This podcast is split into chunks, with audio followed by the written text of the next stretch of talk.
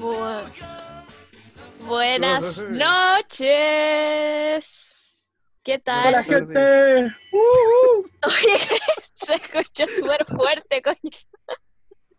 ¿En serio? Sí, está bueno tu micrófono, amigo. No, está bien, ¿no? Oye, está. Sí. Debe ser la, la tormenta eléctrica que modificó mi computador y lo hizo un Mac ahora, la wea. Buena mi gente. Buena mi gente, pues. ¿Cómo están, eléctricos? Todo bien, todo bien. Aquí andamos, Pasando la tormenta. Ah, Ah, sí. con los. ¿Mm? Sí, tuve que subirme de nuevo a mi techo, weón, porque de verdad que estaba tapada de nuevo la weá con hoja, weón. Puta que- hoy, ¿verdad? Hay que contarle, contarle a la gente que en reunión de pauta ayer se te tapó el baño, se te inundó el baño.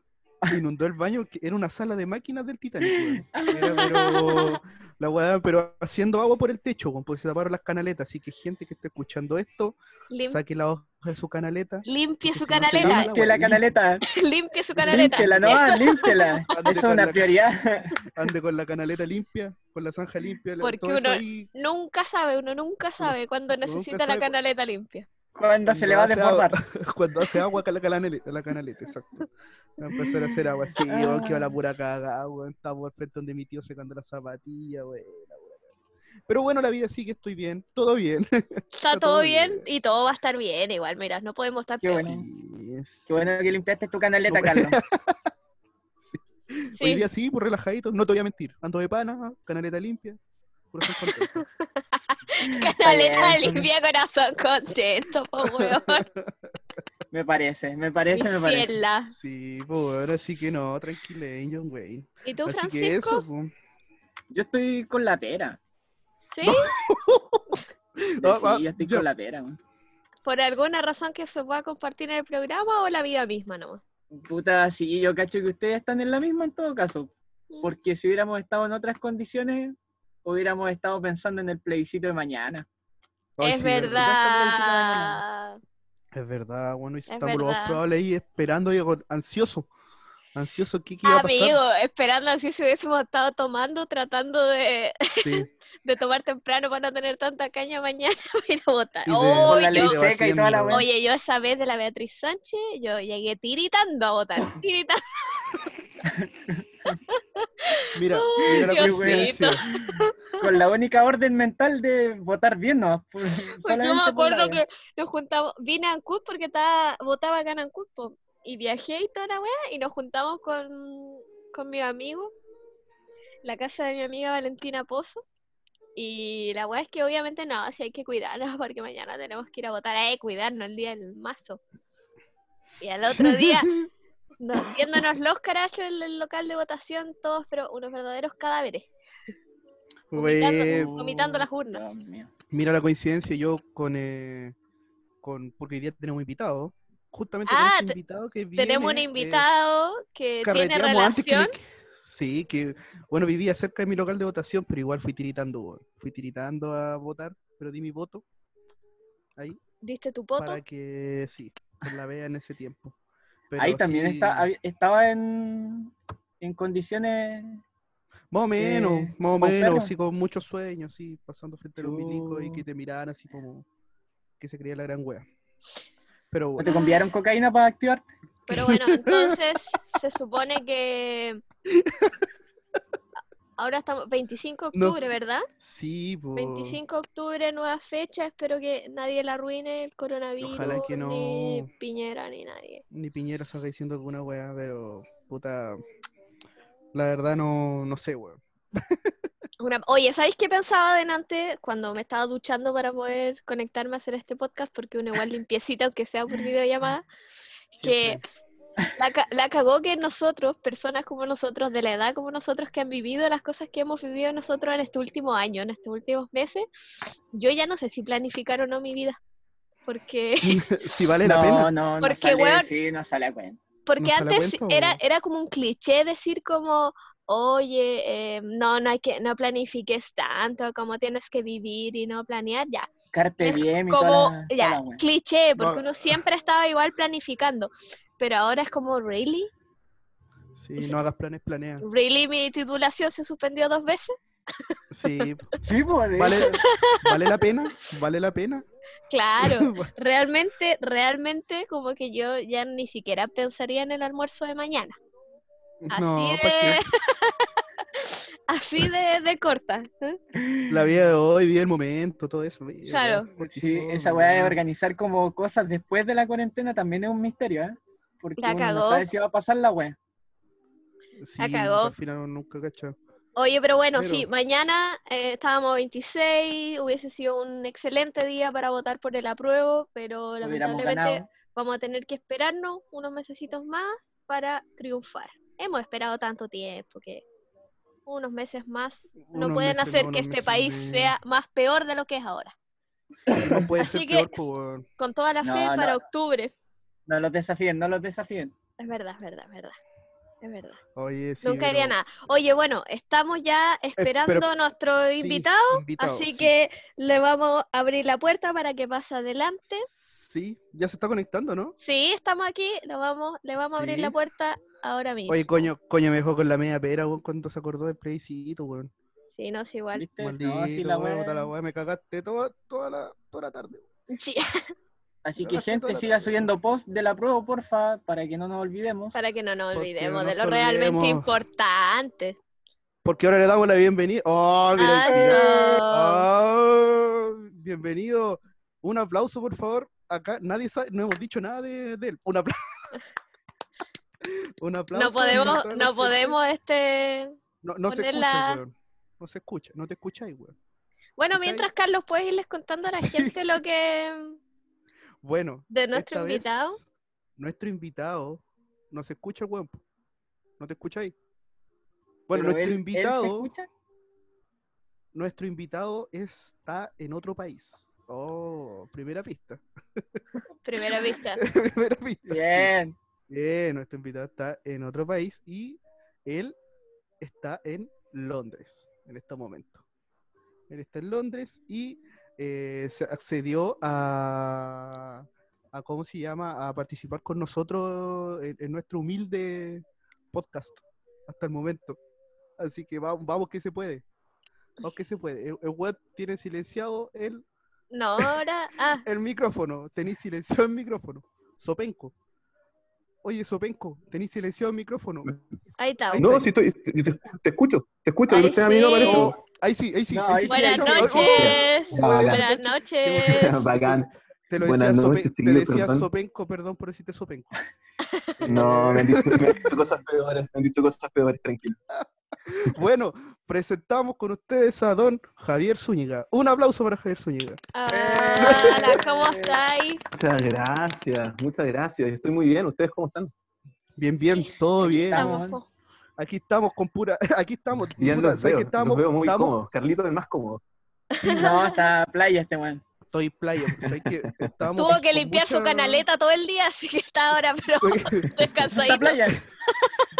Ah, ya, está bien, está No, bien. hermano, entonces, hermano, merecido, hermano. merecido.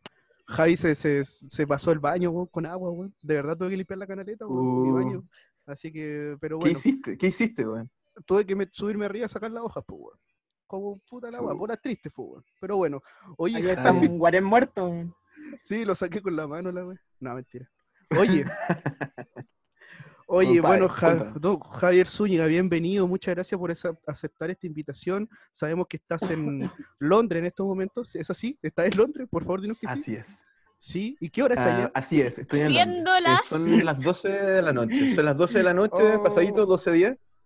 Pero Oh. a esta hora, a esta hora es cuando empieza a funcionar, así no es ningún problema. Tranquilo. Nosotros siempre incomodando a nuestros invitados extranjeros. Sí, Siempre invitado haciéndola a la peor hora. Sí. Lo colocamos a, a como de nosotros. Totalmente. No, pero está Oye, bien. Oye, chicos, gracias a ustedes por, por invitarme, por invitarme, yo feliz de compartir con ustedes y sobre todo porque, bueno, a, a la compañera la vengo conociendo recién, un mucho gusto. Sí, Lala. tiempo, así que a la, a la vengo conociendo recién, pero chiquillos los conozco hace tiempo, así que siempre es un agrado poder conversar con ustedes. Gracias, muchas gracias. Gracias a ti, gracias a ti. Oye, No, bueno, yo creo Sí. que vamos Oye, a partir preguntando más o menos lo obvio, po. ¿Qué onda allá? ¿Qué está pasando allá po. frente a lo que estamos viviendo todos? ¿Cachai? Danos una, tu aproximación. Ya, a- Ya, pues bacán. Mira, acá ha sido eh, bastante intenso todo, la verdad, porque partió mucho después de lo que partió. Me, me imagino que me preguntáis por el tema Sí, del coronavirus. Claro, claro. claro.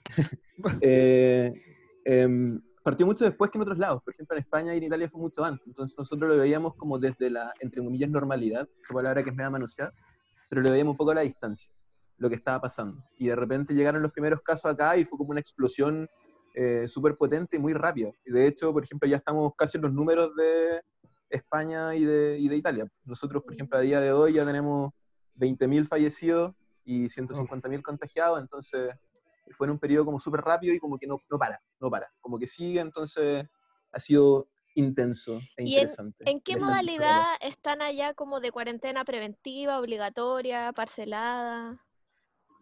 Hay una, eh, un lockdown que se hizo acá, que es una, una cuarentena obligatoria, pero que tiene ciertas, eh, ciertos permisos. Por ejemplo, a la gente se le permite obviamente ir a comprar eh, a lugares que estén cerca de la casa y se permite también que la gente salga a hacer ejercicio una vez al día. Ajá. Eh, ahora, flaco. ahora ese tema... Sí, pues, sí, pues la cagó. No, es- ese tema igual se presta para arte en todo caso, porque como más- aquí ya estamos en primavera, entonces el clima está bonito y es raro que esté bonito acá, entonces la gente va a los parques, igual te pilla un montón de gente en la, en la calle, eh, te pilla un montón de gente en los parques, así que una cuarentena está como por ahí, ¿no? No lo ha respetado mucho la gente. Pero, pero hay gente que fiscaliza eso, como los policías, todo eso. Mira, Mm, honestamente, La reina. Los los, los, los carabineros, sí, lo- lo- la policía de- debería estar fiscalizando, ¿cachai? De hecho, te, te pueden hasta multar y todo, hay como un procedimiento. Pero yo las veces que he salido no he visto jamás a un Paco en la calle, nunca. jue- Oye, qué terrible, weón. Oye, Capaz ¿hace. ¿hace cuánto Sí, más, pero- más sí, o menos están que de- están? Tan de civil los weón. Claro. ¿Perdón? ¿Hace cuánto más o menos que están como en esa modalidad de, de vida? Miren, no lo recuerdo muy exactamente, pero yo me atrevería a decir más o menos como de mediados de marzo. Ah, ya, como pareció a nosotros. Sí, bueno, es que Sí. igual, i- igual lo que ha aparecido acá en las noticias, al menos o lo que se ve así por redes sociales, igual ha sido polémica la determinación del primer ministro, eh, ha sido, ¿no? Es como bullada su, su, porque estuvo creo que hasta contagiado incluso de, de COVID, ¿o no? Don Boris. Sí, el, el Don Boris, claro. El tema es que es, que es complicado más o menos el tema de, la- de- de las redes sociales y de, la- y de los medios de comunicación, porque dan para todo, ¿cachai? En Sí. algunos lados se dice hasta que se inventó el coronavirus como por un tema de popularidad, ¿cachai? El, el tema del- de la cuarentena obligatoria empezó como mediados de marzo, pero los primeros casos fueron mucho antes que eso. Y de primera, eh, lo que hizo el primer ministro fue como, no vamos a cerrar, ¿cachai? No vamos a afectar como la economía, como lo que dicen ahí un poco en Chile, y, y- y- y quisieron confiar un poco en la gente, que la gente iba a tomar como resguardos personales, lo que claramente no fue así. Y eso generó mucha polémica y después el loco se vio obligado a, a- a implantar esta cuarentena obligatoria. Fueron como tardías las medidas, de hecho no se habían cerrado los colegios hasta mucho después de que ya estaba como quedando la embarrada, así que eso fue como lo polémico. verdad. Joder. Pues sí, pues, es como que ah, incluso algunos hacían el símil eh, de, toda la, de toda la web que uno ve también, mucha información acá de todos lados, hacían el símil incluso como que hasta el primer ministro de allá, cacha, po, Mañalich como que había implementado como lo mismo de allá, así porque quería casi que se vuelva buena persona el, el, el virus y como que quería hacer lo mismo, pero al final era como, fue, eh, de todos lados había mucha información, por eso te preguntaba si cuál era como el tema del primer, bueno, el primer ministro, no sé si está bien ahora. Y ya no Y murió, está ya. recuperado, está recuperado, está recuperado. recuperado. Pero no Kim Jong-un no sí, murió. Kim Jong-un sí. ¿Qué? Dice, Pero dice, no se sabe nada, no se sabe nada. Ten cuidado, weón, están a bombardear la casa. Oye, van a- Javi, y a ti en general, Cuéntame. ¿Cómo te ha afectado como en tu rutina? ¿Qué, qué estabas, qué estás haciendo tú allá? ¿Y qué solías hacer todos los días? ¿Qué no has podido hacer ahora? Mira, para mí ha sido la verdad que súper fome. Uno, por, eh, porque al no ser de acá, obviamente, uno, uno siempre tiene como la intención de estar saliendo, recorriendo, conociendo, y obviamente que esto te limita y te corta harto esa, esa opción. Eh, Yo me vine acá porque me gané una beca, estoy estudiando, estoy haciendo un magíster en la University College of London en, soci- en Justicia Social y Educación, y obviamente también se vio interrumpido un poco el tema de las clases presenciales, unas pocas en verdad, y obviamente la universidad está cerrada, entonces no puedo hacer uso de los espacios y ese tipo de cosas. Seguimos trabajando a distancia, lo que obviamente igual afecta un poco a la calidad, no es lo mismo, así que en ese sentido me he visto un poquito afectado por esto. Y también, bueno, Carlitos Cacha, y a mí me gusta andar de acá para allá conociendo hueando por todos lados, entonces tener que estar encerrado igual como que me, me genera un poco de ansiedad. Que chucha. sí. Oye, pero a ti te queda para rato allá igual, ¿o no? Eh, originalmente sí, en, en- principio tengo hasta mediados de septiembre todavía para terminar la tesis y después estamos viendo la posibilidad de a lo mejor seguir con algún doctorado y ahí ya serían 3, 4 años más. Pero ahí, todo eso está en veremos con todo el- lo, que tiene- lo que está pasando con la contingencia, así que pasito a pasito. Como Sí, pues, eso es lo que estábamos hablando recién con los chicos, que ya da miedo planificar lo que vaya a almorzar mañana, porque ya nada se puede planificar, pues. No hay, no hay Sí, nada, no hay nada listo. No está nada dicho en la vida. No, nada, absolutamente nada. Oye, eh, bueno, ¿y eres, eres profesor? Soy Eh, profesor. Eh, ¿En qué está? En, bueno, tú eres de Valdivia, ¿De, ¿no? de Valdivia? ¿Sí? No, oh, es de Valdivia, sí es de Valdivia, no. es de Valdivia. Dilo, acéptalo. Eres de Valdivia, weón. Eres de no, yo Valdivia. soy iqueño. Soy ¿Ya? profesor, soy nacido en la, en la tierra de campeones, nacido, no criado, fui súper chico de la ciudad. Ah, Vol- volví después, volví a mi, a mi adolescencia a vivir a Iquique, pero en verdad por el trabajo de mi viejo siempre estuve viajando para todos lados. Eh. Lo que dice Carlito igual es verdad un poco, la, la ciudad en la que más vivió mi vida ha sido Valdivia. Yo lle- llegué con 19 años y, y ahí estoy todavía weyando. Bueno, bueno, Ja- Javi también fue futbolista también, hay que decirlo. ¿Ah, sí? Él estuvo, sí, Sí. ¿Cuánto tiempo estuviste Sí, cuando-? ¿Dónde fue que viviste? eh, eh, viví en Arizona, en Estados Unidos, estuve dos años. Cuando tenía 17 años salí de cuarto medio y me gané una beca para irme a jugar a la pelota fútbol universitario a Estados Unidos. Y me fui Ah, solo, cabro chico, tuve que pedirle permiso a mis viejos porque no tenía los 18 todavía. Tenía así con la autorización legal y me fui. Y estuve, estuve dos años ya estudiando periodismo, pero fue la excusa nomás como para jugar la pelota en la universidad. Porque lo último que pensaba en esa época era estudiar. La quería conocer y, Sí. y jugar. De Y más. estuve, estuve dos años ya. Se bacán igual por la edad y todo eso. Bueno, Javi, eh, para que sepa, Javi, lo- el nexo que tenemos, él es muy amigo de, de mi hermano, de don Manuel Sangüesa, que nos auspicia. Que es nuestro auspiciador, este Don. Manuel. auspiciador. Don Un Manuel, abrazo, un abrazo grande a Manolo entonces. un abrazo, un abrazo de gol para él, ¿no? Y la cosa es que, eh, bueno, ahí por cosas de la vida, de repente Javi empezaba a aparecer acá, y una cosa daba a la otra, y Javi me, me estaba acordando recién porque nos dio la pera un rato, de- porque mañana acá hubiese sido el plebiscito. Y me acordé la última vez que fueron Ah, las últimas sí. votaciones cuando carreteamos en tu casa y yo después me fui ahí a duras penas a votar. Desde tu casa. ¿no te acuerdas? A Estás echando la culpa po, a ti de que tú lo mandaste así. Sí, Claro. y yo me fui caminando ahí, ah. sí. Sí, weón, dije, quédate, weón, quédate, quédate, quédate. Ya, pues, y nos quedamos ahí No, los tres weones viendo, viendo videos, weón, hasta tarde, weón. Qué bue- buenos carretes nos mandamos los tres con Manolo, viendo videos hasta tarde.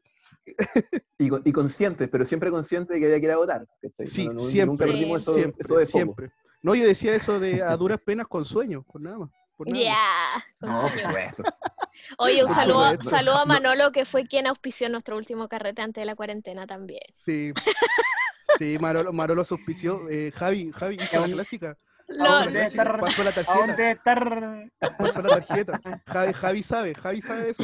Ay, Manolo llegó y dijo, toma ahí está la tarjeta. Ya, vos, vos cachis lo que pasa con Ah, eso. ya, no. No, y después Bueno, el terrible, llanto, terrible. después el llanto. Después, puta El la impacto. Puta la weá, weón, pero. ¿por qué cuatro packs de chela, weón? Sí, traje- Lo he visto, lo he visto llorar a razón de eso. Así que Sí. sé perfectamente de lo que, lo que hablo.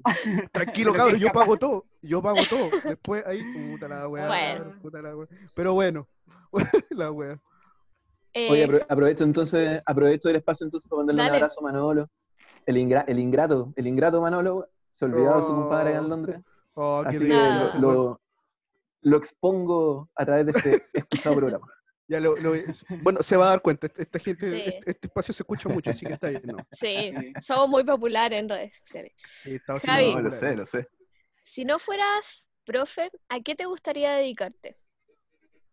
Uf, qué pregunta, al hueso. Eh, mira, si me hubiese preguntado a los 17, te hubiese dicho futbolista. Era como mi sueño. Ahora, Sí, ahora yo creo que, ¿sabéis que me es súper difícil imaginarme no siendo una cosa que sea profe? ¿cachai? Como que lo tengo como demasiado dentro de mí. Pero si no, fuera, no fuera profe, yo creo que me gustaría dedicarme como a la política, ¿sabes? Me gustaría como meterme al mundo de la política, eh, pero no a la, peli- la política partidista, sino como a, me gustaría ser como dirigente en el barrio, ¿cachai? Claro. Como en la junta Ya, de vecinos, meterme como en Ya. esa onda. Claro, En esa onda me hubiese gustado estar metido. Más, comunitarias, Más digamos. sociales, ¿cachai? Y yo sé que no es una pega formal, pero si no estuviera trabajando, como que me dedicaría, dedicaría mucho más de mi tiempo a eso. Sí, es una pega súper ingrata porque como tú decís, no es como un trabajo formal que mu- muy, pocas veces es remunerado, pero es la gente que realmente se esfuerza y que anda de aquí para allá. Saca la cresta a la gente que está ahí, Claro.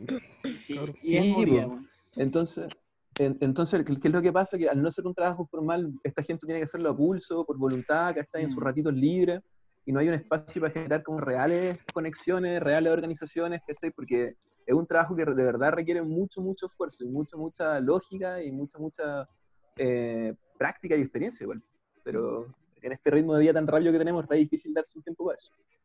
Ah, Sí. buena, La cagó. buena. Bueno, si pudieras volver a alguna edad, ¿a qué edad volverías y por qué?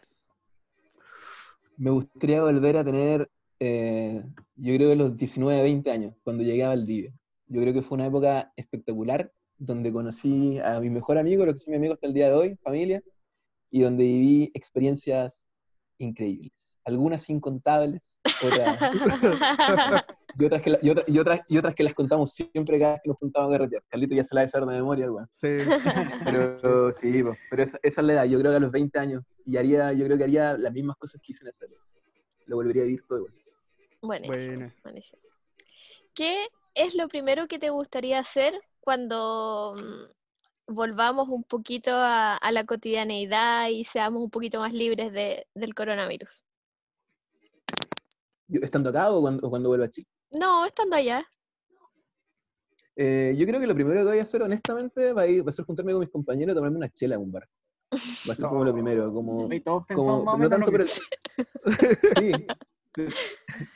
Apar- aparte de la chela, que para qué vamos a estar con weá, igual una hecha de menos, como, es, es como la- el, el sociabilizar, igual, el juntarte con gente, compartir, reírte, eh, estar ahí como, volver a sentirte parte del- de, de un clan, ¿cachai? De un algo. Si Ujú. hay una cuestión que, que la cuarentena igual te, te quita, es como esa sensación pues, de ser parte de, ¿cachai? Por lo menos los que nos toca vivirla solo.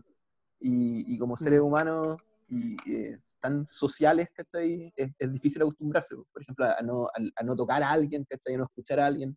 Eh, entonces yo creo que sí, eso ser lo primero que voy a hacer, volver a sentirme parte de un, de un clan. Oye, igual, igual es recuático viniendo así como, porque igual tú estás en otro lado, ¿cachai? Estás solo allá, ¿cachai? Igual es como cuático, weón. Como que igual uno se Benita, así sí, como, sí, estoy igual bien, como, estoy bien. estoy bien, pero como que no sé, como que porque igual digo, puta, igual, claro, ver, así toda la gente, y tú, tú igual aparte que le agregáis ese punto de que estáis allá, pues, weón, Mm. ¿cachai? La weá fuerte, Sí, weón, pues. Aguante, Eh, eh, aguante. ha, sido, ha, sido, ha sido fuerte, pero puta, tenemos la ventaja de que las redes sociales hoy en día igual te permiten te permiten como ponerle un poco el parche a eso. Por ejemplo, ayer a la noche tuve un carrete virtual con mi amigo, con el Juan Rita, el Domi, eh. Estuvimos Sí, ahí carreteando hasta altas horas de la madrugada a través de videollamadas, así que por lo menos eso hace que sea un poquito más fácil también el proceso. Ah, pero buena, buena, buena. Me gusta la- Bacán. la- veo que la gente se está adaptando harto a ese tipo de, Sí, sí. de sí. reunión social. Yo todavía no he podido encajar ahí, pero no sé. Pero parece que resulta, Sí. eso es llamativo. Sí, parece que resulta que la gente es capaz de curarse bastante. Sí, de hecho, de hecho, me, Eh, me sorprendió. Ja- Javi, me, Javi me respondió anoche, eso es lo único que digo. Cuando tuvimos nuestra reunión de pauta, después hablamos, Ah, todavía de estaba despierto Ah, ahora. ¿verdad? me respondió el weón. Eso no me voy a decir. Nada más. Weón, me, acosté, me acosté como a las 7 de la mañana. Pero en, en mi defensa tengo que decir que hago un sacrificio igual de quedarme hasta a, altas horas de la madrugada por, por mis amigos de allá, pues son 5 horas menos. Sí, weón. Entonces, puta, yo, yo estoy a las 7 de la mañana carreteando y ustedes están a, la- no sé, pues, a las 2, ¿cachai? Entonces, Claro. es, un, sa- es, un, sa- es un sacrificio que estoy dispuesto a hacer. Es un sacrificio que estoy que, dispuesto a hacer. no, que no queda de otra. Sí, No, Oye. ok, hay otro. Oye, le voy a dar la, la palabra a Francisco para que Aguante. nos cuente. Él tiene su pequeña sección muy aclamada. Oye, te- tengo que decir que la escuché el otro día cuando estuvieron con Camilo, que estuvo bastante interesan- interesante. Y, coño, me, me- me- me- me hiciste el día con tu chiste del Titanic, weón. Lo, lo reconozco. ¿Viste, weón? Oye, ¿Viste, sí, hay gente, hay gente a la que le dice el día y otra que, que prefiere olvidar ese. Sí. Hay gente que deja de escuchar en ese preciso momento. Ahí te cuento, Javi, por interno después. No, Tuvimos, tuvimos conversaciones sobre si editar o no esa parte, dejarla o no, volver a grabar. No, yo te banco, coño, te banco, te banco. Soy tu fan, soy tu fan. No, pero ya que, ya que ha mostrado harta, harta también eh, convocatoria, seguimos con esta sección. Aunque hoy día vamos a hacer una, una pequeña modificación, vamos a dar dos datos y vamos a, a dejar para el final una historia verga, que después vamos a dar con más Perfecto. detalle. Sí. Bacán. Y eh, el primer dato, bueno, eh, que también nosotros después podemos comentarlo un poco más y todo eso, es sobre la historia de, de la Plaza Italia. Eh, buleada. A porque- propósito de los viernes de indignidad. y a propósito Del del plebiscito. supuesto plebiscito que iba a haber mañana. Entonces, bueno, una de las cosas que me impresionó bastante de que la Plaza Italia o la Plaza Baquedano eh, tuvo varios cambios y varios nombres durante la historia de, de Chile. De hecho, eh, se creó, fue creada en la década, la década de 1870 más o menos, y precisamente nació como en esta eh, en este impulso de la, de la élite criolla de poder tener también y transformar Santiago en, en ci- en ciudades parecidas al viejo continente. ¿ya? En esta, también en este impulso de querer, de querer ser medio europeo. No sé si nos parecemos en algo ahora que tú vives allá. Sí. Y, Eh, eh, Ve pura gente parecida a ti, coño, weón. Puros coñonados ellos, weón. Sí, pura gente, ojos azules. Bueno, y, y precisamente el que tomó a cargo esto es el intendente Don Benji, Benjamín Vicuña Maquena, que, eh, eh, que, eh, que, bueno, crea esta, un espacio que se llama Plaza La Serena en un primer momento, eh, alrededor de, de todas estas nuevas construcciones, que luego se viene a llamar Plaza o Plaza Cristóbal Colón, en motivo del, de los Diálogo. 400 años de la llegada de Cristóbal Colón. Bueno, pues Pero el 20 de septiembre de 1910, eh, con el motivo también del, eh, del centenario de, de la patria. Y acá, ya, bueno, pues madre Eh, patria. eh, se pasa a llamar Plaza Italia, precisamente porque también el gobierno italiano envía un- una estatua, digamos, un monumento a toda la colonia italiana que vivía también en, esta, en este país. Y luego, en 1928, pasó a llamarse eh, Plaza Baquedano precisamente eh, porque el monumento que regaló Italia lo corrieron, básicamente, y pusieron el monumento de Baquedano que eh, es reconocido también como el general que tuvo un- que estuvo invicto, digamos, en la guerra del Pacífico frente a eh, Perú y Bolivia. Ahora, una de las cosas llamativas igual es que precisamente dicen que eh, la- las movilizaciones se hacían, por ejemplo, en la Plaza Bulnes eh, anteriormente, pero eh, luego se fueron moviendo a la Plaza Italia porque en el gobierno de Don Pinocho, bueno, dictadura de Don En el gobierno, en En el el gobierno, gobierno, ah. ahora hay. No, no, no, el no, sí, gobierno de El nuestro gobierno militar, pues, presidente. weón. El gobierno militar, pues, weón. Es que hay gente, hay gente y- que se Don- hiere, Don pues, como la gente del Titanic. Dos Pinocho. Oye, sí, pues, weón. Don Oye, Pinocho, qué weá. oye ¿Ya? Chichirane, déjate weón. En la dictadura del viejo Ya, pero la weá es que se, mo- se movió todas las movilizaciones a la Plaza Italia porque precisamente los milicos colocaron un- una antorcha como de un, un monumento también en el Plaza Bulnes que la cuidaban bastante y que Ah, conmemoraba también haber sacado a Allende del, del gobierno. Oh, sí. Oye. culiao, Allende weón. del gobierno. O sea, desde siempre los milicos cuidando estatuas. Sí, weón. sí, como- Eh, Milico Y cuidando quedando estatua, duro como estatua igual. Ah, bueno, bueno. Y el segundo dato eh, tiene que ver con el- la tradición del té. Me imagino que allá también, no sé si se estila todavía esa tradición. En, Sí, en no, esa- sí, se, se toma mucho, se toma mucho té, se toma mucho té, eso sí, eso sí lo, lo puedo corroborar. Y precisamente, claro, hay dos, hay dos orígenes supuestos, que empezaría en 1662, cuando Catalina de Braganza eh, era fanática también, la, la esposa de rey Carlos II, era mm, fanática del té y, empezaría a traerlo de, la, de las colonias, digamos, que tenían los ingleses, que también buena imperialista.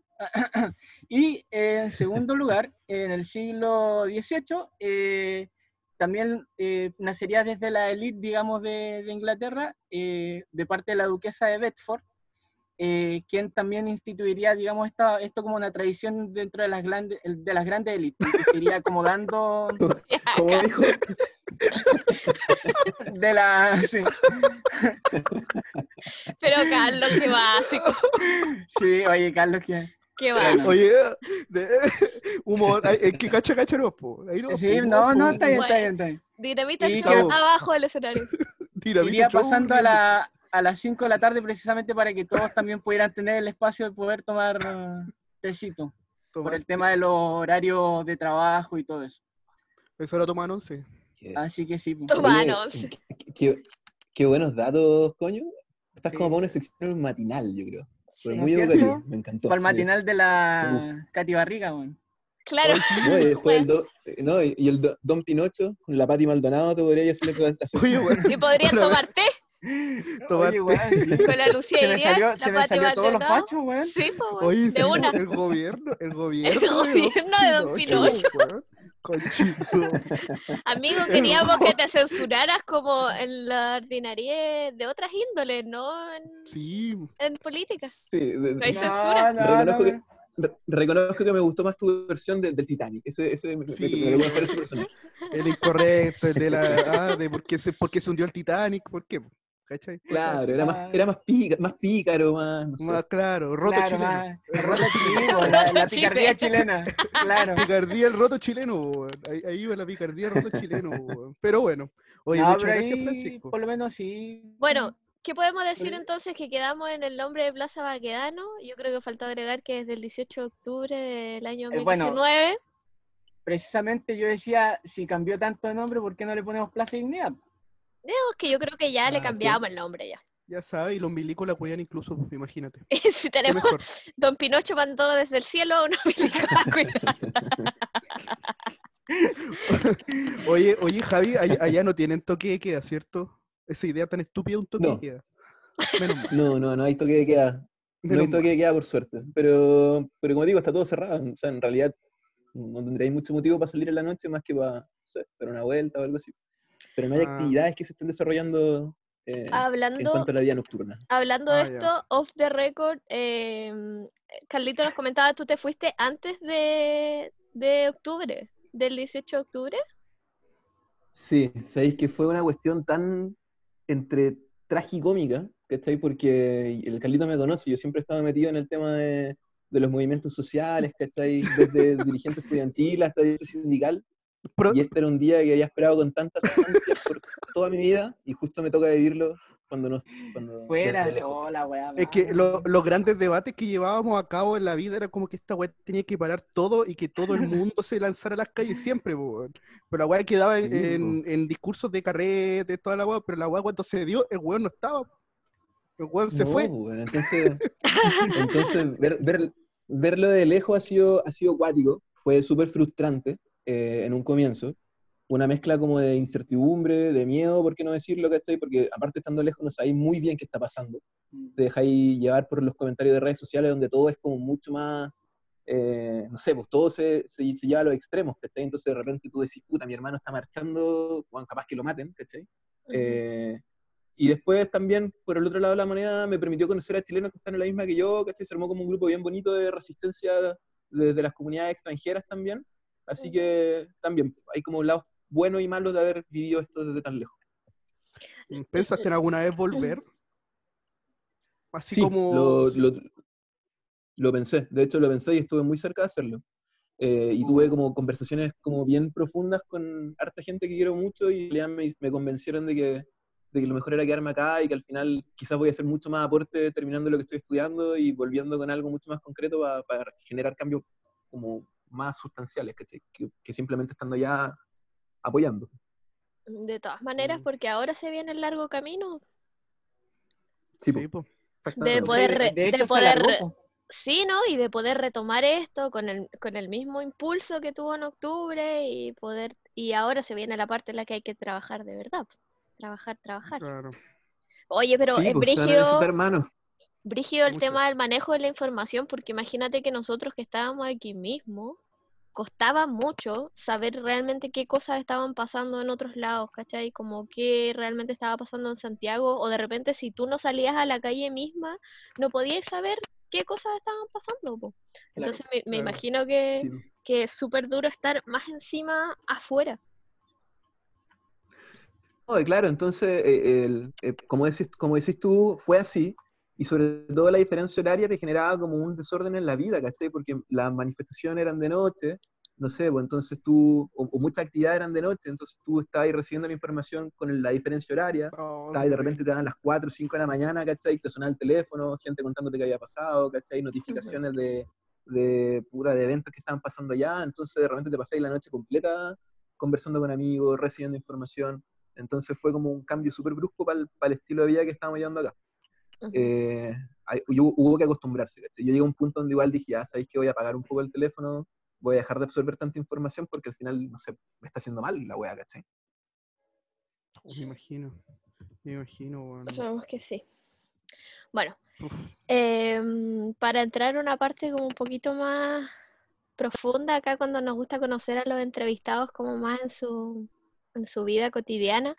Bueno, además de ser profe, bueno, a- profe, futbolista, tantas cosas que ya han sido mencionadas, eh, ¿en qué otras actividades te gusta utilizar tu tiempo? ¿Actividades en general o, o cosas que te gusten hacer? Eh, son hartas cosas las que me gustan hacer. Como que siempre he pensado que quizá algo malo, porque como que se hacen muchas cosas, pero ninguna la hago como tan bien. A lo mejor debería hacer menos cosas y concentrarme en hacerlas mejor. Pero me gusta mucho, por ejemplo, el, el hacer música, eh, me gusta cantar, me gusta tocar guitarra. Entonces paso gran parte del día, no sé, escribiendo canciones, hago, hago, me gusta escribir mucho, hago poesía también. eh, y, y leer, leer que es mi pasatiempo favorito, en verdad. Así que estos días de cuarentena han servido harto para trabajar en, esa, en esas áreas donde generalmente uno no tiene mucho tiempo para hacerlo cuando estoy trabajando, estoy todo el día en la pega, que estoy cansado. Así que sí, escribir, tocar guitarra, leer, eso diría como... Pero ¿has, leído como qué, qué tipo de textos o variados? Varios libros. Eh, mira, siendo súper honesto, no sé, capaz que me corte coño después de que diga esto, pero estoy, estoy leyendo eh, literatura anarquista. En, en eso me, me he pasado los últimos dos, dos, tres meses. Estoy leyendo mucho sobre anarquismo, eh, francés, inglés, ruso, y eh, en, en eso me he centrado, aparte obviamente de las lecturas para la tesis, ¿cachai? pero como lectura como personal, como para cultivarme, eh, eso es lo que estaba leyendo. Buena, interesante, weón. Oye, ¿y de, po- de poesía alguna recomendación? Eh, no- no, es que depende, el, mundo de la poesía también da, da para todo, ¿cachai? O sea, te puede gustar desde algo como Neruda, eh, hasta eh, Nicanor Parra, eh, todo yo creo que, que va, va de la mano con lo que tú estés viviendo, con lo que estés experimentando. Y, y- y también darse un tiempo, bueno, lo bonito de las redes sociales, de ir conociendo de repente poetas que son más antes, que a lo mejor empiezan a publicar sus cosas en, en redes sociales, ¿cachai? Y empezar Claro. también a recoger quizás no tanto material de los grandes autores, sino que empezar a recoger igual un poquito de lo que está siendo publicado en la calle, en los barrios, en los colegios, Mm. ¿cachai? Que no tienen la posibilidad de ser publicado, pero, pero que las redes sociales le abren esa, esa plataforma para mostrarse. Oye, Javi, ¿tú has como publicado algo? ¿Has hecho como, mostrado también como quizás tu- tus poesías, tus creaciones como en redes sociales y cosas así? No, Mira, no lo he hecho de manera formal, porque siento que me falta como todavía pulir como mis cosas antes de poder como mostrarlas, ¿cachai? Eh, sí Bueno, las comparto mucho dentro de mis sí, sí, sí las comparto mucho dentro de mis círculos, ¿cachai? Pero no, no he publicado nada así como formalmente. Pero es un plan que tengo a futuro, me gustaría mucho hacerlo. Bueno, debo, debo agregar también que Javi canta bacán, weón. Porque el otro día en su Instagram ahí, después lo vamos a dar, sube canciones, sube canciones igual que son bien, con una letra bien interesante, weón. De verdad. Así que, Yo, yo después de esta entrevista estoy pensando que, que. Carlos como que te ama, weón. sí, Oye, Eres como una figura. Javi te echo de menos. Javi te echo de menos. pero además. Javi, ¿tú sabías que Carlitos ahora se está convirtiendo en una máquina de ukelele? Sí, estoy tocando que Ah, mira. Sí, Ya, pues, eh, entonces vamos a trabajar, es vamos a trabajar juntos entonces, básicamente- Carlito, en alguna canción. Sí, weón. Voy a ir a Londres a buscar, eh, a buscar mi futuro ahí, para que toquemos ahí en esas weas esos de dos pisos. Podemos-. Podemos ser como, como Chi- Chino y Nacho o algo así. todos los días, todos los días practica una hora al menos. Sí, weón. Los indoos latinos. Eh, Oh, los hitos latinos, po, weón. Hitos latinos, po.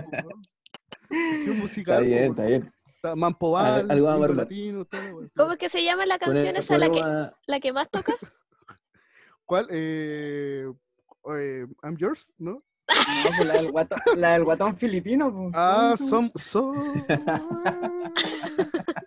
Sí, pues, generalmente me saco la polera, así me coloco así, pared, Ya. Estoy basta. solo en mi casa, así, No, Ya, ya, ya. no, no, no, no. No, no, eh, esa imagen mental. Esa imagen mental como estuvo weón, de tenés como un aire. Sí, tengo un aire, weón, sí, po, weón, sí. Así que me, me coloco en la mitad de mi patio, solo, con la chola al lado. Menos Así mal te bacán, pedí que empieces a sacar reggaetón. Sí, menos mal para cambiarla, weón. No, está bien, Carlito, bueno, te felicito. Ahí vamos a armar algo. Llamamos, llevamos a Manolo de, de DJ y nos armamos, tenemos un número listo. Manolo, Manolo, tiene habilidades para Sí, pues- el- Eh, Ah, DJ Sí, nefasto. weón. DJ nefasto, DJ, DJ DJ higo seco.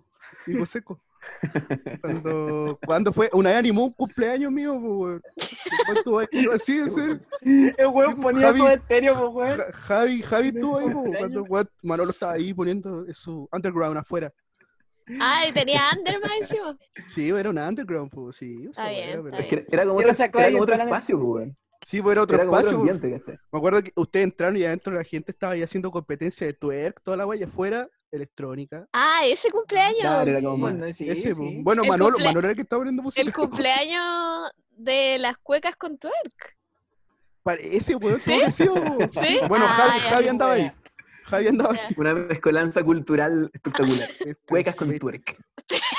Carlos y El su necesidad de invitar 50 personas a su cumpleaños, pues. Grandes recuerdos, grandes recuerdos. Pero se pasó bien, se pasó bien. Sí. Pero bueno. Ahora que se puede extralimitar el número con tu casa más grande, pues. Sí, pues no, va a ser. Esta va a ser la nueva casona. Ah, bueno. Otro, casona otro esta ambiente, weá. más, otro ambiente más. Po. ¿Más ambiente? Sí, pues afuera reggaetón, al medio ahí como cumbia, arriba eh, electrónica. Listo. Pachanga. Fome, no. Pachanga, Ah. pachanga la wea. Ya. Bueno, volvamos a nuestro, a Sí. nuestro entrevistado.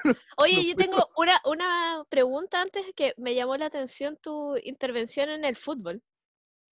Quería saber si quería saber si eso prosperó o, o ahora es, eh, o, o ya no es un hobby o alguna vez te llamaron de algún equipo nacional para ser parte de su team.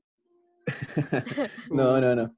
No, eh, mira, yo desde chico me dediqué como al, al fútbol, pero siempre, eh, siempre como consciente de que, de que tenía que estudiar, ¿cachai?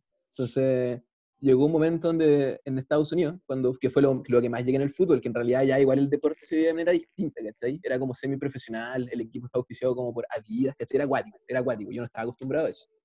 Pero llegó un momento donde igual había que tomar la decisión, ¿cachai? Donde me la, me la juego por seguir en el tema del fútbol o en realidad me dedico a, a estudiar, ¿cachai?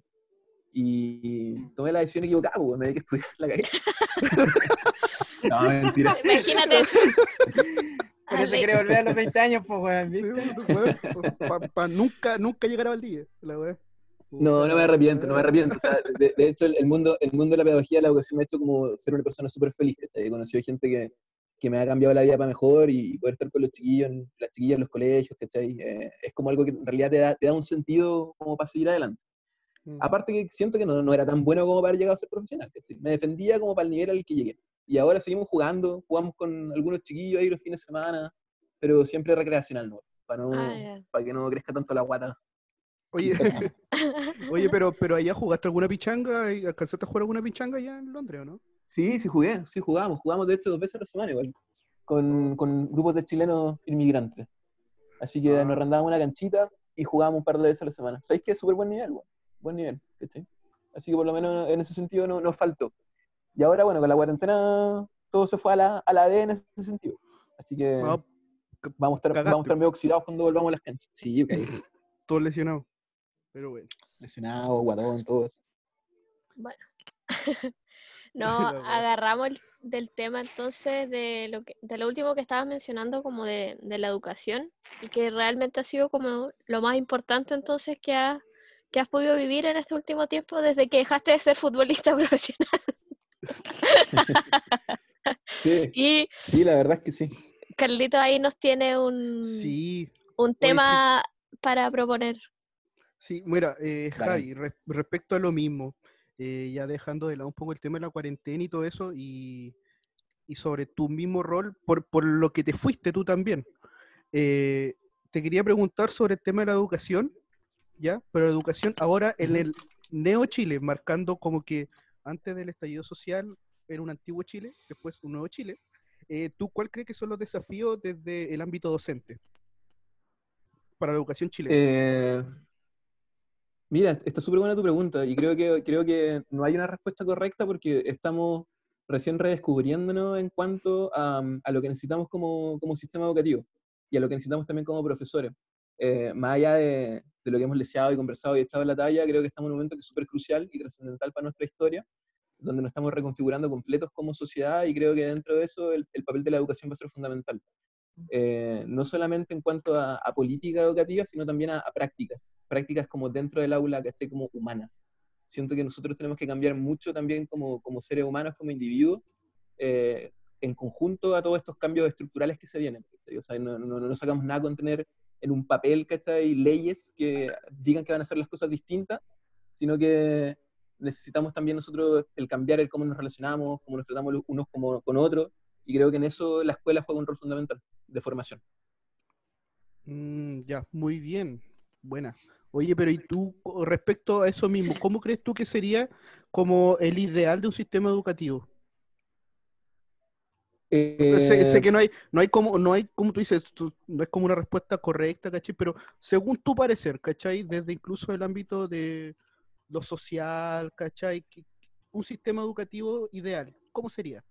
Sí, sí, mira, claro, como deci- eh, es difícil la pregunta, eh, pero por ejemplo yo lo primero que, que haría es como tratar de eliminar un poco estas grandes inequidades que existen en, edu- en educación. O sea, no, no puede ser que nosotros todavía tengamos un país donde hay colegios que lo tienen todo y colegios donde los chicos no tienen nada. O sea, lo primero que tenemos que garantizar es el, derecho fundamental de que cada chico tenga las mismas oportunidades y el mismo acceso a una educación de calidad. Yo creo que tenemos que partir por ahí.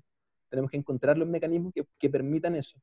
También creo que es súper importante que dejemos de lado la competencia entre las escuelas, que logremos sacar todo lo que tiene que ver con el neoliberalismo del sistema educativo, que dejemos también la competencia entre los chiquillos, ¿cachai? Y eliminar estas pruebas de selección universitaria o, o o estandarizadas en general, que, que lo único que hacen es, es reducir a, a números y a estadísticas, ¿cachai? Las potencialidades de los, de, los, de los chiquillos y las chiquillas, y también darle mucho más espacio a cosas que son fundamentales, eh, como, como son las emociones, como es el afecto, como es la solidaridad.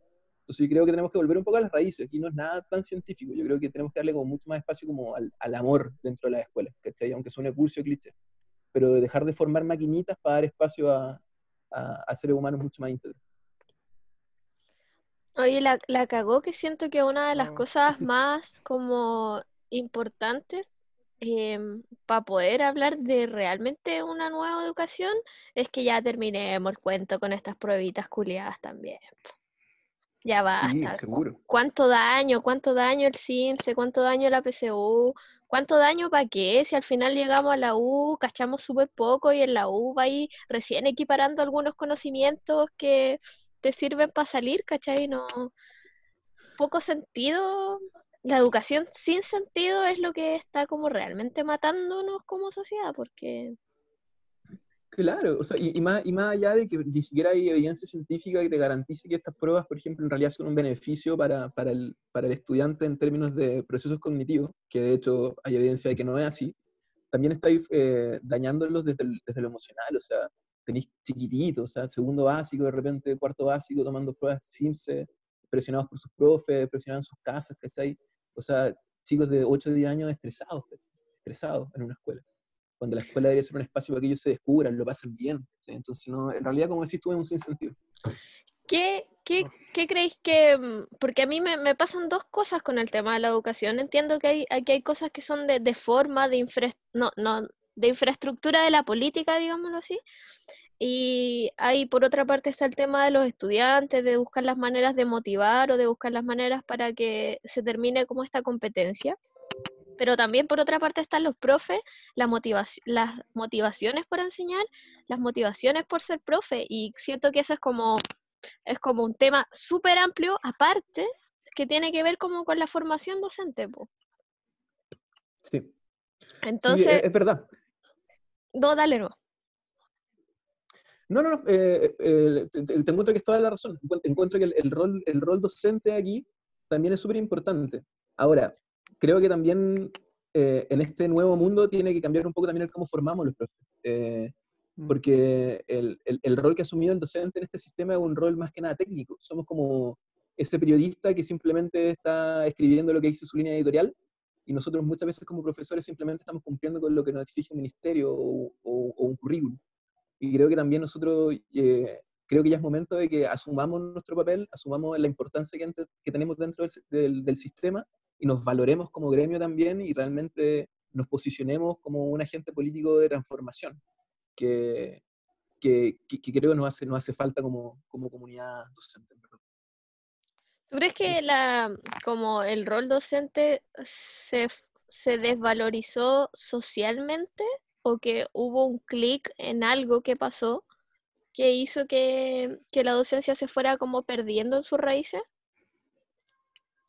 Yo creo que a lo mejor se podría tomar desde dos puntos de vista distintos. O sea, el tema de la precariedad eh, laboral. Mm, obviamente hizo que, hizo, hizo- hizo que la docencia se desvalorizara.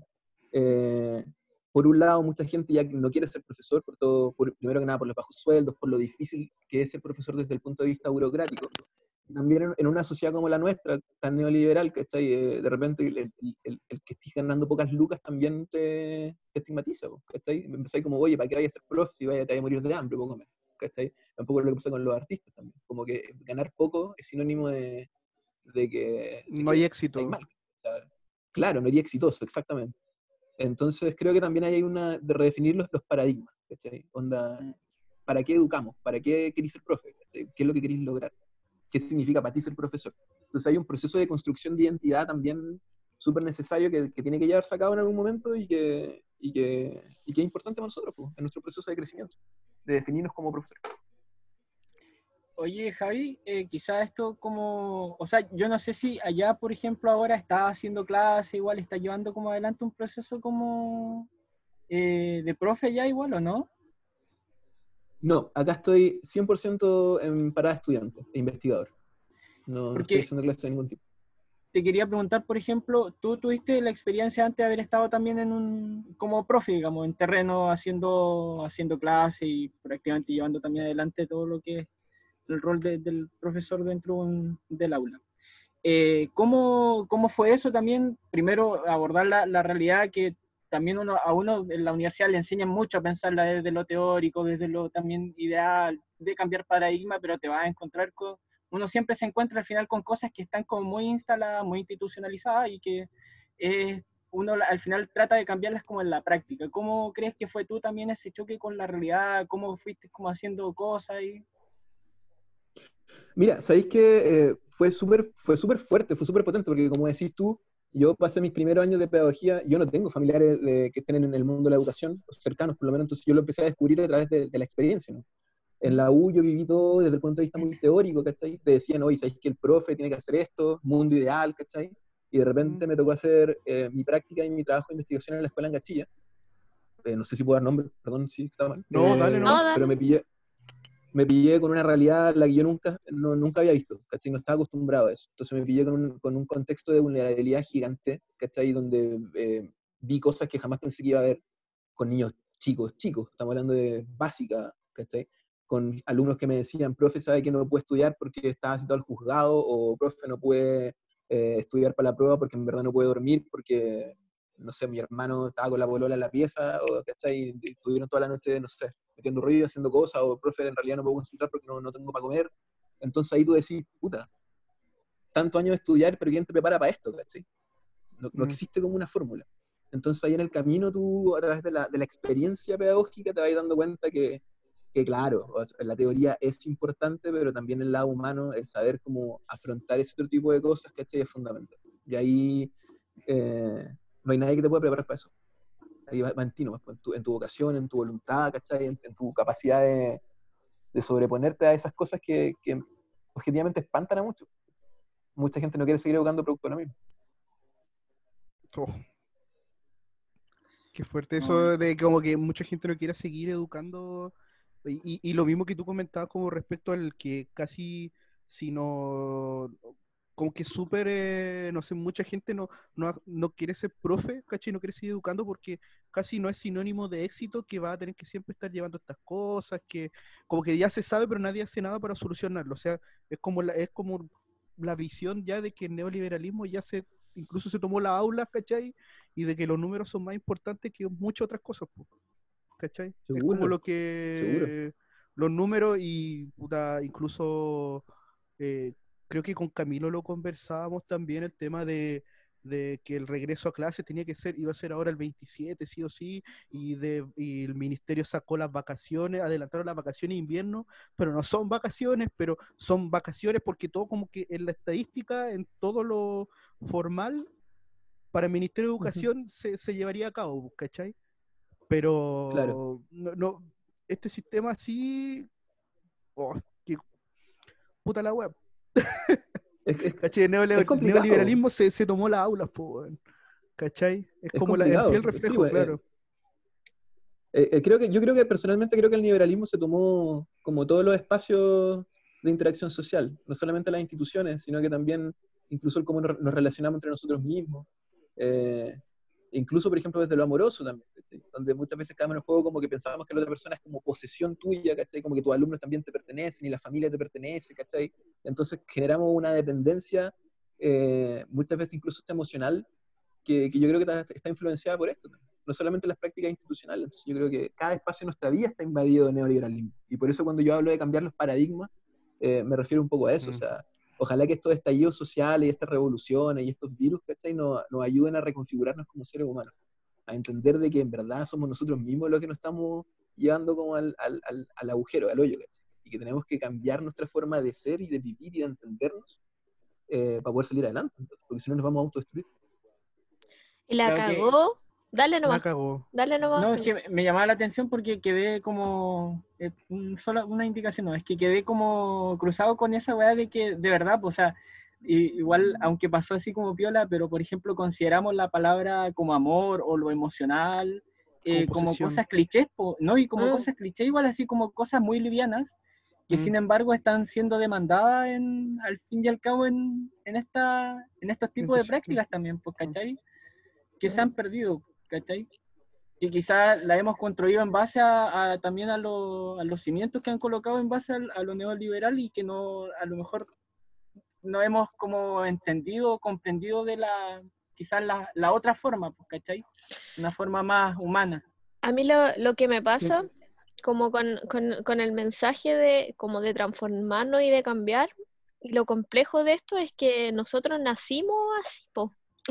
No conocemos otras maneras de, de vivir, nacimos así y son cosas que se han eh, perpetuado por, por tantos años que estamos recién intentando buscar nuevas formas y estamos la gente que quiere y que le interesa buscar nuevas formas. Es como súper difícil llevar este mensaje a las personas que pueden tener nuestra misma edad, pero que realmente no les interesa y que ya no lo hizo clic cuando estaban en el liceo, no les hizo clic cuando estuvieron en la universidad. Y creo que esas son las personas que como que ahora no, no, no sé, no sabría cómo generar como el, como el mensaje para ellas, ¿cachai? Para ellos. Es es su- es- es es súper complejo, es súper complejo porque requiere de, de procesos, eh, de procesos complejos, valga la redundancia. Eh, pero uno, uno tiende a pensar de que, el- de que la cosa es así y es así, ¿cachai? Y, y- y la tenemos como aceptar. Eh, y la normalizamos, esa palabra que está como súper de moda, normalizamos. Eh, pero hay otras realidades. Y yo por eso me he metido también, cuando lo comento y digo que estoy metido en el mundo de la literatura anarquista, como que al tiro la gente lo relaciona con que, ah, este loco está tirando bombas. No, ¿cachai? Sino que viene Oye. como a reconfigurar también la, sino que viene como a reconfigurar un poco las relaciones sociales, ¿cachai? Onda, dejemos de lado estas relaciones de autoridad injustificadas, ¿cachai? Que, que, que han existido históricamente, no sé, iglesia, eh, reyes, gobiernos, ¿cachai? Etcétera, policía. O sea, ¿por qué? Porque tiene que haber esta relación jerárquica, siempre vertical, ¿cachai? Cambiemos un poco esa forma de pensar, ¿cachai? No, ten- no tenemos que subyugarnos ante autoridades, ante poder, ante minoría, ante élite, somos todos iguales, podemos trabajar de forma solidaria, como decían los tres mosqueteros, ¿cachai? Todos para uno, uno para todos. Y eso es lo que a veces nos cuesta mucho entender. Me encantaría como Bien. generar ese mensaje de soli- de solidaridad con los milicos. Me cuesta caleta ponerme en ese escenario. Sí, po, o sea. Es que esa es la pregunta, por ejemplo, ¿por qué? ¿Por qué milico? ¿Por qué existen milicos? ¿Para qué? Claro. ¿Cachai?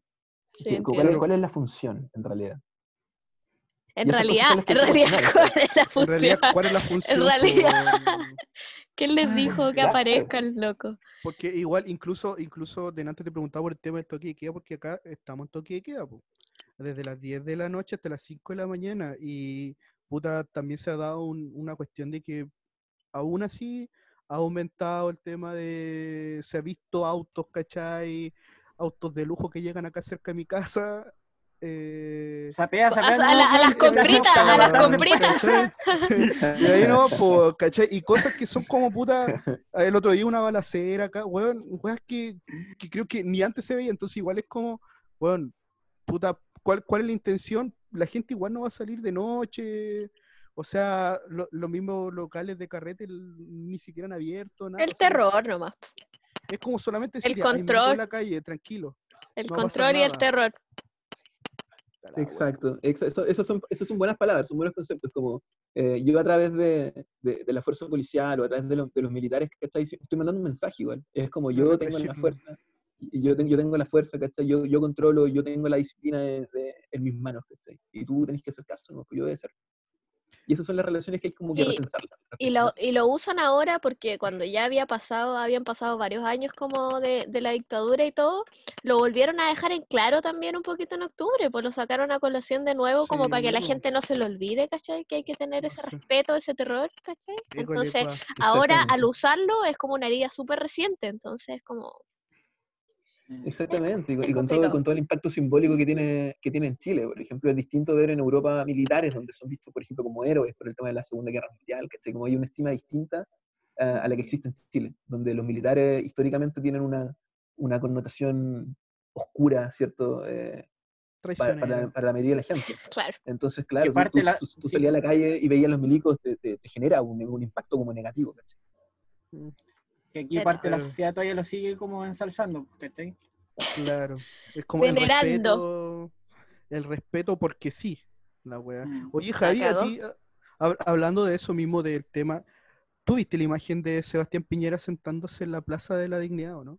Sacándose una foto. La vi, eh, vi la foto en redes sociales. Me pareció generó? un, una- me pareció un absurdo, me pareció un absurdo desde todo punto de vista, ¿cachai?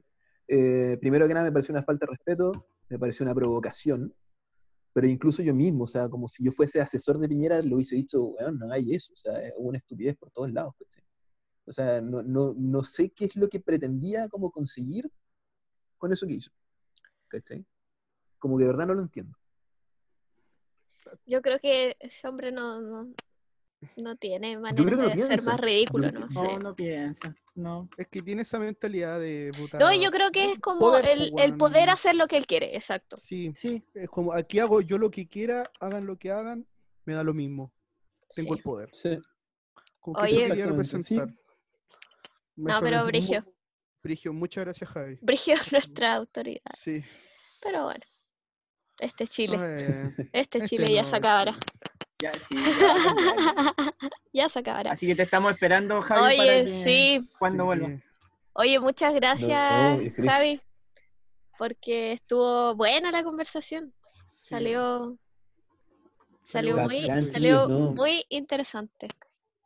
Muchas gracias a ustedes por el espacio. Para mí siempre es entretenido conversar de estas cosas. eh, y bueno, habrá más oportunidades para que nos juntemos en otros contextos a seguir conversando y tratando de arreglar el mundo. Cuando De manera, oye, sí, oye, y- y ojo que todo lo que digo, yo lo digo de manera eh, súper personal y su- súper humilde también. O sea, como alguien que está aprendiendo y que está también como descubriendo muchas cosas a través de este proceso. Y lo que le decía a Carlito, yo no creo, que, no creo que hayan respuestas correctas y no creo que haya una fórmula como probada y precisa. Pero yo creo que sí, ahora es momento de que cada uno como que ponga sus convicciones en la plataforma y, y trate de vivir la vida de la forma que la cree correcta y conveniente, ¿cierto? Como, Ujú. y, y en comunidad, pues, y en comunidad. Como tratar de buscar siempre el bien mayor. Así que gracias, chiquillos, por la oportunidad de, de compartir. Un estas gusto, cosas. un gusto haberte Un conocido. gusto. Espero que nos conozcamos en, en persona en algún carrete de la casa de Carlos. Sí, seguro que sí. Seguro que sí. Sí, seguro Sí, que sí. que, que no es broma que se está convirtiendo en la nueva casona de, de Valdivia. Sí. Así que, así que Carlos, weón. Así que no- no maduren, no maduren. Oye, en, en- en Facebook estaba corriendo un, un video de la casona, no sé si lo vieron. Como que postearon Ah, como sí, sí lo vi. Como que to- y, todo- Sí. y todos mis compañeros lo subían así como poco menos que llorando, la- los recuerdos Sí. nostálgicos. Así que bacán, bacán que tengamos la nueva casona donde Calde. Qué tierno. Ese era el video de mi casa. Ah, te faltan unas luces nomás, weón, y estamos. porque yo la mandé a pedir.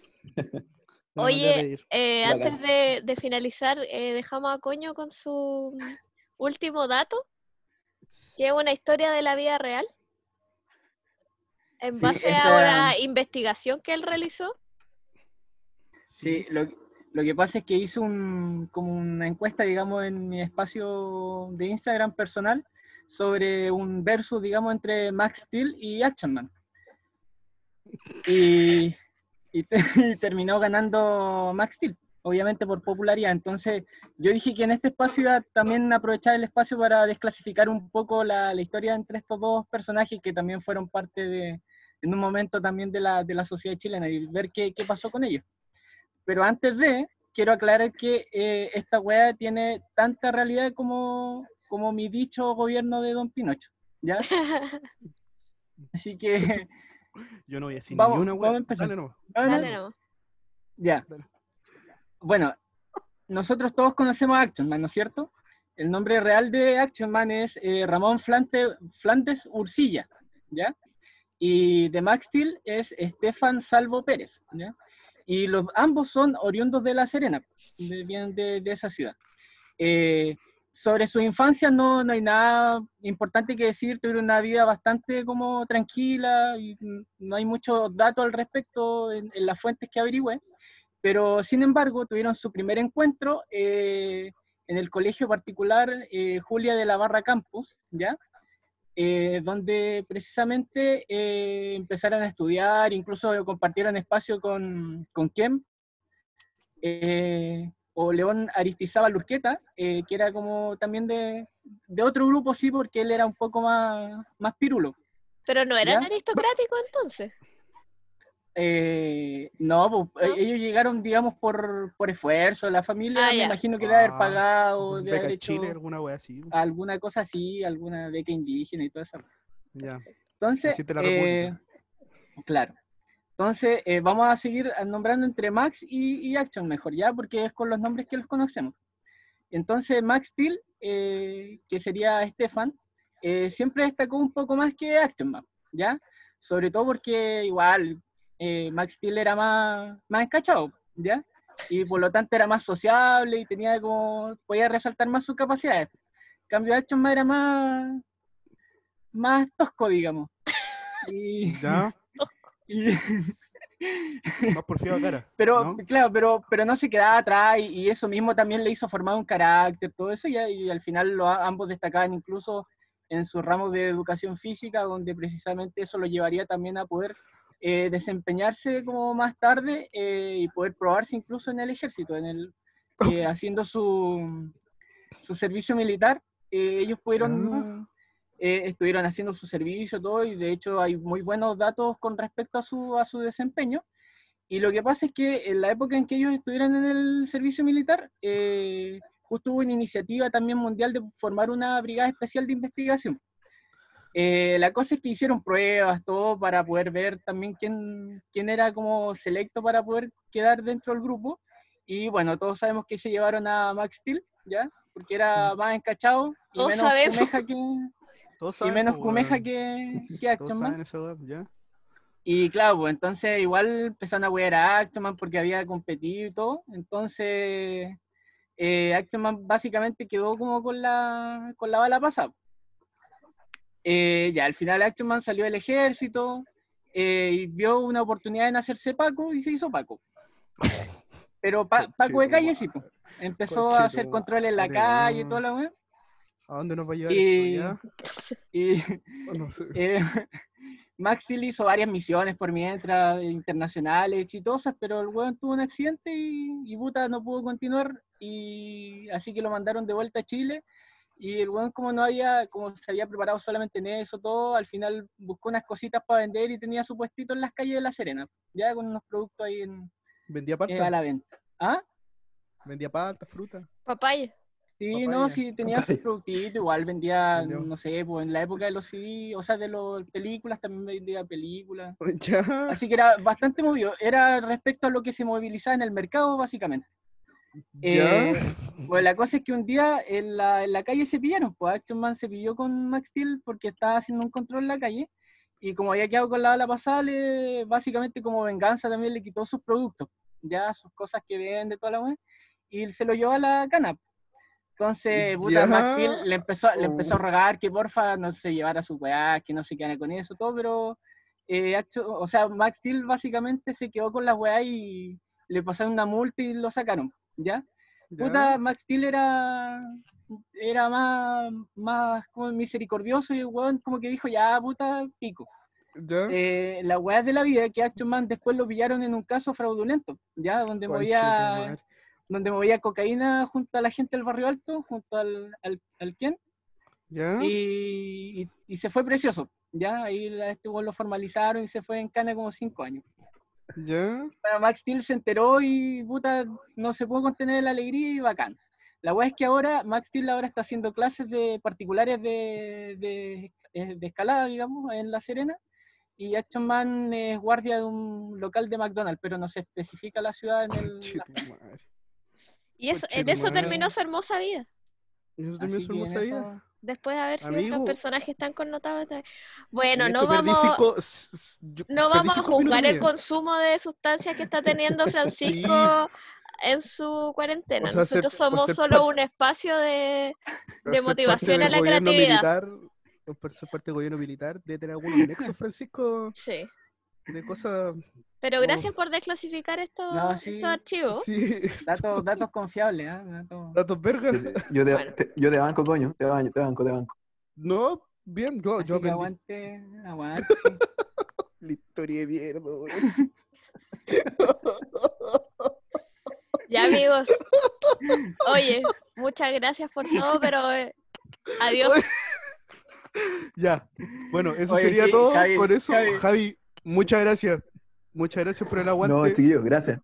Gracias a ustedes, gracias a ustedes por el espacio. Y le mando un Sí. abrazo grande a los tres, que sigan ahí con su programa y que sigan creciendo. Así que Muchas gracias. Cuídate gracias. mucho. Voy voy a seguir esperando la historia de coño todo- semana a semana. Sí, coño, el Vamos- personaje favorito de los niños y de los grandes. Nos vemos. Ya. Vamos con... Adiós. Chao, Javi. Adiós. Chiquillos. Chao, chao. Mismo. Ya Ay, queridos. ay. Hoy estuvo buena. Oye, ¿eh? súper, súper Estuvo buena, interesante, sí. Sí, no, ¿qué pasó? Pero lo que más me gustó fue la historia. Qué buena historia, weón. Nunca me imaginé que eran Eh, chilenos. Nunca me imaginé que eran sí, chilenos. Yo Yo, pensé que era yankee alguna yo pensé que eran yanquis. Toda mi infancia pensé No, que Era eran no, legión, no. o por último, por último era legión francesa, alguna Pero que pasa entonces es las Tomaron su historia y la Barbies... hicieron serie en los Yankees, pero. Pero entonces las son- Barbies nacieron en Reñaca o algo así. Claro, no, sí, son de la, de la, ¿Son más, de de, por más ahí? de la esfera de, social de, de Ken, pero ahí mío, podríamos un día desclasificar la historia de Qué Ken como historia más terminó. innecesaria, weón. Oye, yo me divertí en este programa, la verdad. Nah, Muy ameno. todo bien. Sí. Muy Sí, muy ameno, muy ameno. ameno. Oye, de, de, mm, un gusto haber conocido a Javi. po. Sí, pues, Realmente- lo conociste a través de videollamada. Mira, Realmente, bueno, pero si estaba en tu cumpleaños, sabes, quizás ya lo había conocido antes, pero no lo me más acuerdo. probable. Pero no me acuerdo, no me acuerdo. Oye, qué más raro haber hecho el programa tan temprano, weón. No sé, como que ahora me dieron ganas de sí, salir a carretear, weón. Que Ahora ¿Cómo no- así? ahora no- Le damos otra horita, bro. no. Oye, ya. buena, cabrón. Ya, No, sí, amigos. yo, Sí. yo creo que ya hay que felicitar a la gente que llegó hasta esta parte. Sí. De verdad, muchas, Muchas gracias. gracias. Muchas gracias. Gracias, amigo, por la creatividad, por lo que estés consumiendo Sí, y por... lo que estoy consumiendo. Gracias, porque si eso te hace sentir bien, ta- nosotros estamos bien y te Estoy queremos feliz igual. por ti. Estoy feliz por ti. Qué Ah. bueno Y que sigue Sigue tomando un curso de literatura Para- online. Cualquier cosa, Carlito, Carlito te hace... Francisco Coyonao, cuenta cuentos. Cuenta. Ahí. Desclasificando No, muchas gracias, gente. de la vida real. Sí. Ya, Así que eso. queridos, adiós. Nos vamos. Chao, chao. Chao. Adiós. Gracias por todo.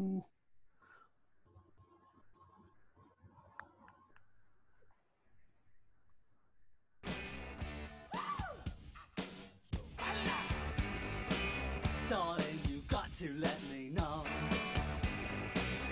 Should I stay or should I go? If you